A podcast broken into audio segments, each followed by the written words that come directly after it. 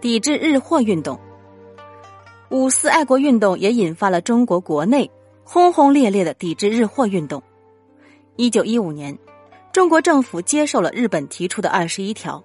这份国耻引发了全国各地反日及抵制日货的行动。但作为京师重地的北京，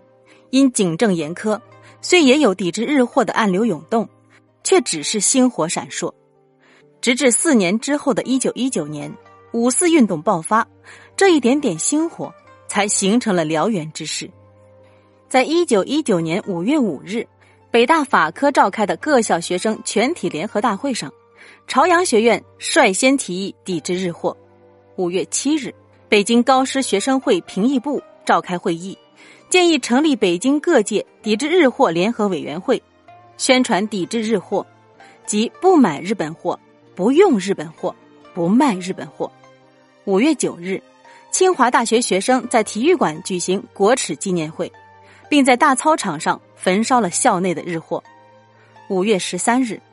北大学生将该校学生消费社储存的日货集中于文科大操场进行焚毁，并印刷数千字的宣言书，当众宣讲。其后，北京的各大私立大学和高等专科学校都纷纷响应这一运动。此时的中国城乡日货充斥，日货成了日本侵略中国的象征。中国人民在缺乏其他有效抗争手段的情况下，抵制日货便成为自然而然的选择，成为最广泛的斗争方式。继北京之后，抵制日货运动很快在全国的许多城市和乡村蔓延，全国各界万众一心，采取了行动，日货店无人问津。商贩收起了原本畅销的日制用品，小工车夫不肯为日本人做工，连花界女子也投入了抵制日货的运动。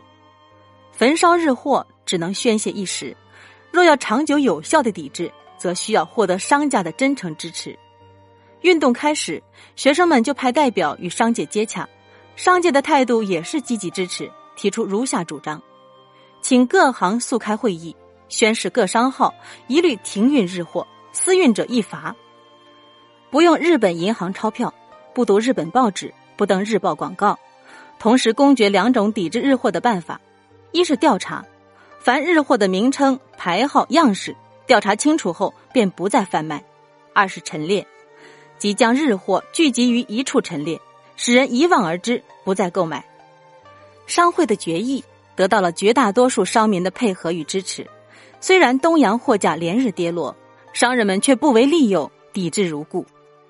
而对于那些固守私利、阳奉阴违、不愿抵制日货的商家，大学生们在劝诫无果的情况下，还上演了跪哭团这样充满悲情的一幕，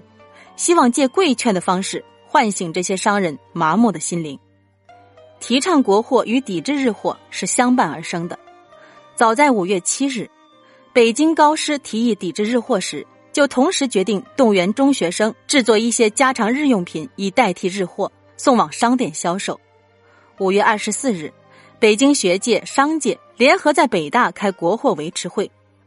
分文书、调查、贩卖三组，并拟设国货陈列所，以便向国人宣传推介国货。清华大学则组织救国实业团贩卖销售国货。上海、天津等大中城市也有国货维持会组织。在抵制日货的同时，提倡国货，并通过演讲来阐明提倡国货、振兴民族工业的迫切性及其对民族复兴的意义。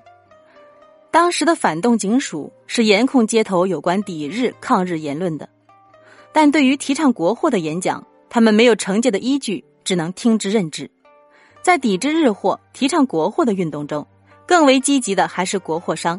他们不失时机的利用高涨的爱国热情，大力宣传自己的产品，在商标、广告设计上煞费苦心的突出国货的概念，大打国货牌，获利丰厚。这也在一定程度上扶持了中国近代民族工业走出贫弱的境地。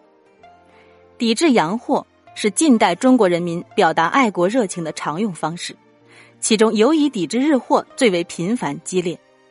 自一九零八年因日本商船武装走私军火而引发第一次抵制日货运动以后，抵制日货便逐渐成为中国社会反抗日本侵略的常态。大家抵制日本，中国或可望不亡也。这句抵制日货运动中的口号，是中国人民在那个积贫积弱、备受亲临的境地中无奈的抵抗。他所关注的不是抵制的实际效果，而是在国难当头时国民的一种志气、一种抵抗的姿态和决心，是保住国家和民族的一线生机。